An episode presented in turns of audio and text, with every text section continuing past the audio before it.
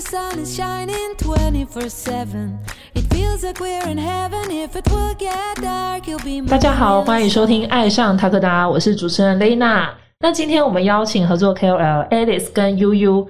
那这一集的话，就是要针对 Alice 的斜杠人生，她的咖啡师，我们来做一个访问，这样子。是，那 Alice 方便就是介绍一下你的多重身份，就是斜杠的人生吗？OK，我就是呃，其实我咖啡品牌是在之前还在公司的时候，嗯。就有先创立，嗯，然后那时候就是比较偏向好玩。兴趣对兴，趣，然后就是同时进行，就是有就是假日的时候，因为那时候是上班族一到嗯。五，然后六日的时候在石门山嗯。那边山顶，就是嗯。龙潭龙潭的石门山啊小百月嗯。在山顶卖咖啡这样子。对，然后后来就是因为公司那边离职后，才变得比较投入去经营这个品牌，然后才去学烘，比如说烘豆啊，然后去学考一些咖啡相关的证照，嗯，然后会想要在山上卖的原因，也是因为呃还没开始爬山之前，我就喜欢喝咖啡，然后、哦对，然后第一次爬山的时候，我那时候也没有多想，就是我刚刚前面提到说去武林四秀，对，然后我就想说，嗯这三天嘛，那我也想要在山上，我也想每天都可以喝到咖啡，所以就没有多想的，就把咖啡器材都一起带带装进包包里，带上山。哇。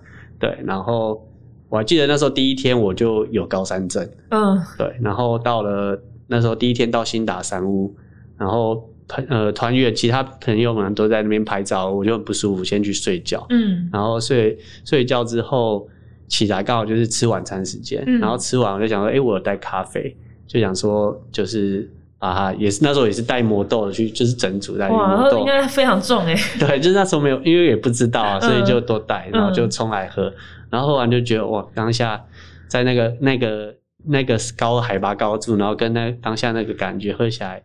感觉很棒，然后是哎，感觉好像我的高山症也都好了，哇，对直接治百病，对，后来从此就每次上山我都一定会带咖啡，就觉得在山上喝感觉非常的棒，很棒。嗯对，了解。那就是也方便介绍一下，你刚刚说你创这个品牌，那它你有什么？就是为什么当时会想要叫这个就是 Go Alone Together 这样子的名字呢？哦、？OK，这个这个那时候是因为我们之前我和 U 认识，我们也是其实算在一个呃那时候我们都刚开始爬山，然后我们在一个赖的群组，嗯然后我们那时候群组里面，然后刚好爬山都是大家都是本来都不认识的，对然后呃好像我们里面大家都是单身，是不是？哦对，都是单身。的刚好对，然后然后后来我们就说，因为我们群主是要有一个名字，嗯然后后来呃，那那时候我还自己很尝试，因为那时候大家也还还没有见过面，可能只是赖群主，嗯然后我也有有时候是自己读盘，哦对哇哦。对，然后反正那时候就大家就是取了一个这个名字，嗯。然后后来后来也就是因缘机机会，我们就反正就在一起了，对，然后后来我要在石门山卖咖啡嘛，那时候就一开始也想不到说要用什么名字，于是就用这个名字，哦，就用群主的、那个，对对对，就用这个名字。那群主的大家应该很骄傲，就是当时的那个群主名称但，现在用至今。对啊，但是后来群主现在后来也解散了，就哦可能大家各自都交了男女朋友。哦对，那时候群主包括之前有来我们这边录那个游牧山林，哦尚伟他也在，那时候也在那群组里面。哦，可是他们应该不是因为这个群主认识的，我记得不是不是，嗯他们后来对，哇，真的是因缘际会。那那个群主到底有多少人啊？其实没有很多啦，几三三四十个而已吧。嗯，对对，所以是因为这样子，所以才叫 Go Alone Together 咖啡。嗯大家可能有些人就说，哎，那什么意思？啊，我中文自己就说，就自己就说叫一起上山喝咖啡。对，就突然变一个很长的一串的名字这样子。对，哦，大概是这样子。那就是因为这个的话，代表你对咖啡，你咖啡是从以前就是会自己买咖啡豆或研究这样子。呃，早期一开始就是喜欢喝嘛，嗯。然后喜欢喝，后来就是有去学冲煮，嗯，对，但是我一直来就是只有接触那个手冲的部分，嗯。就是精品咖啡啊，因为变成说意式的就是拿铁那些，我就去没有去接触，嗯，对，然后后来后来就是在石门山卖之后，就刚刚提到说离职后，嗯，就是想要去精进嘛，然后才有去学烘豆，嗯，然后也有去考国际的证照，咖啡相关的证照。哦对，了解。那这样的话，因为我本身是对咖啡豆没有那么深深入研究。然后我想说，有些听众可能也没有的话，有什么推荐的咖啡豆可以分享给大家呢？咖啡豆的话，呃，其实我主要进的生豆还是以呃非洲地区或者是中南美洲地区为主。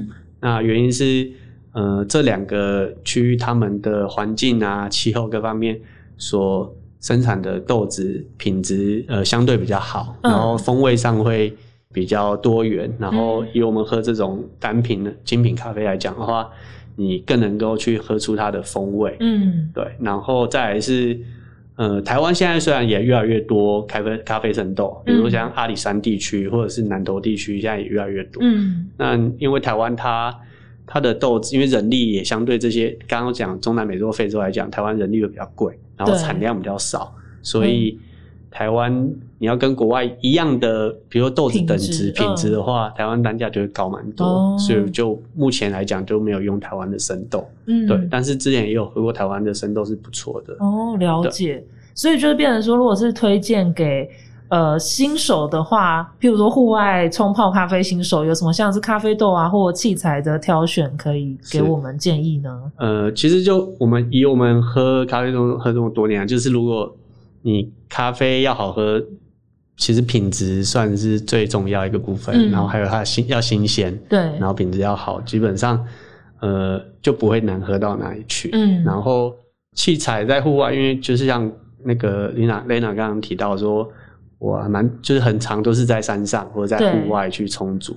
那我自己就是后来也是呃买了非常多的充足器材，嗯，对。那一开始爬山的时候也都不是带着，就是防利呃友善于户外使用的，嗯就是可能是平常居家用，就有的可能很重啊，嗯，然后有的可能某数很大是吗？对，或者是比如说滤杯，有的可能是带玻璃的，哦，在身上就很重，又可能破掉。嗯，对，或者是我们手冲都要有那个细口壶嘛。对对对，对之前我就有带过，是带去种走走能高安东菌，然后我是、嗯我已经带很体积很小的，它是用来冲那个挂耳的，嗯可是它一样有一个细口。嗯，那我那时候我就是把它外挂在包包外面。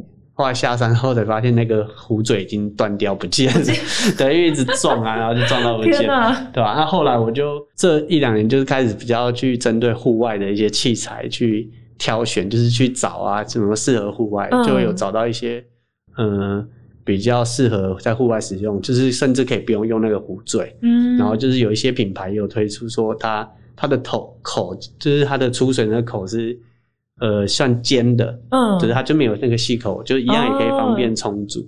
然后滤杯可能也许就是可以选择，像现在有很多的出细胶的，嗯，然后它又可以折，然后又非常的哦轻，就跟锅锅炉厨具现在也推很多的这种细胶的概念，对，就是可以去找。那我我在我的那个我们的网站三十张网嗯。站，其实有写过两篇，就是关于户外器材的的介绍，充足器材介绍，对吧、有兴趣的也可以点进去看。哦，了解。好，那这样的话就是有，我们也会把你的你们的网址的那个资讯放在我们的下方，然后有兴趣的人就也可以观看这样。嗯，但我也蛮好奇说，那像 S，你是会一天没有喝咖啡就会觉得浑身不舒服的人吗？呃，我没有到那么严重，嗯因为其实有些好像是可能是什么咖啡因成瘾对对，对对对，可是对我而言，我喝并不是为了要追求那个咖啡因，嗯是要喝，喜欢喝那个它的，真的是喝它的风味啊，嗯。去品尝它的风味，然后或者有时候是一个仪式感吧，嗯。对啊，因为有些人说，那上山为什么你还要坚持带磨豆上去上去磨？为什么不带挂耳嗯。就很方便啊，很轻？可是就有时候并不是真的是只是为了喝那个咖啡，嗯就是前面磨豆跟冲的过程都是一个嗯。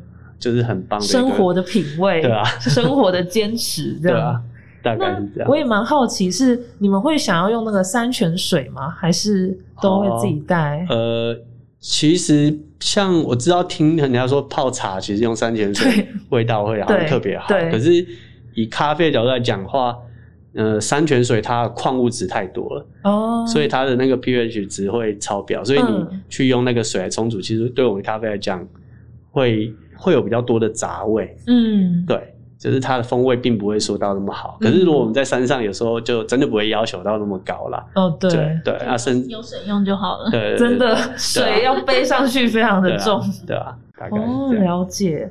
那呃，很谢谢，就是 Alice 针对这个户外咖啡这个分享之后，下一集会再介绍一下 Alice 跟 UU 你们两个的品牌。那我们这一集的话就先到这边，然后我们的频道呢会在 Spotify、Apple Podcasts、Google Podcasts、Sound 跟 YouTube 做播出。那如果是在 Spotify 收听的朋友，记得关注我们，避免你漏掉任何一集哦。如果是在 Apple Podcast 收听，也在评分处留下五颗星评价。那听众如果想要购买我们的商品，可以在塔哥大 Active 的官网。然后海外的听众也可以透过我们 Pinkoi 跟 Amazon 的商城下单购买哦。爱上塔格达，我们下集见，拜。拜。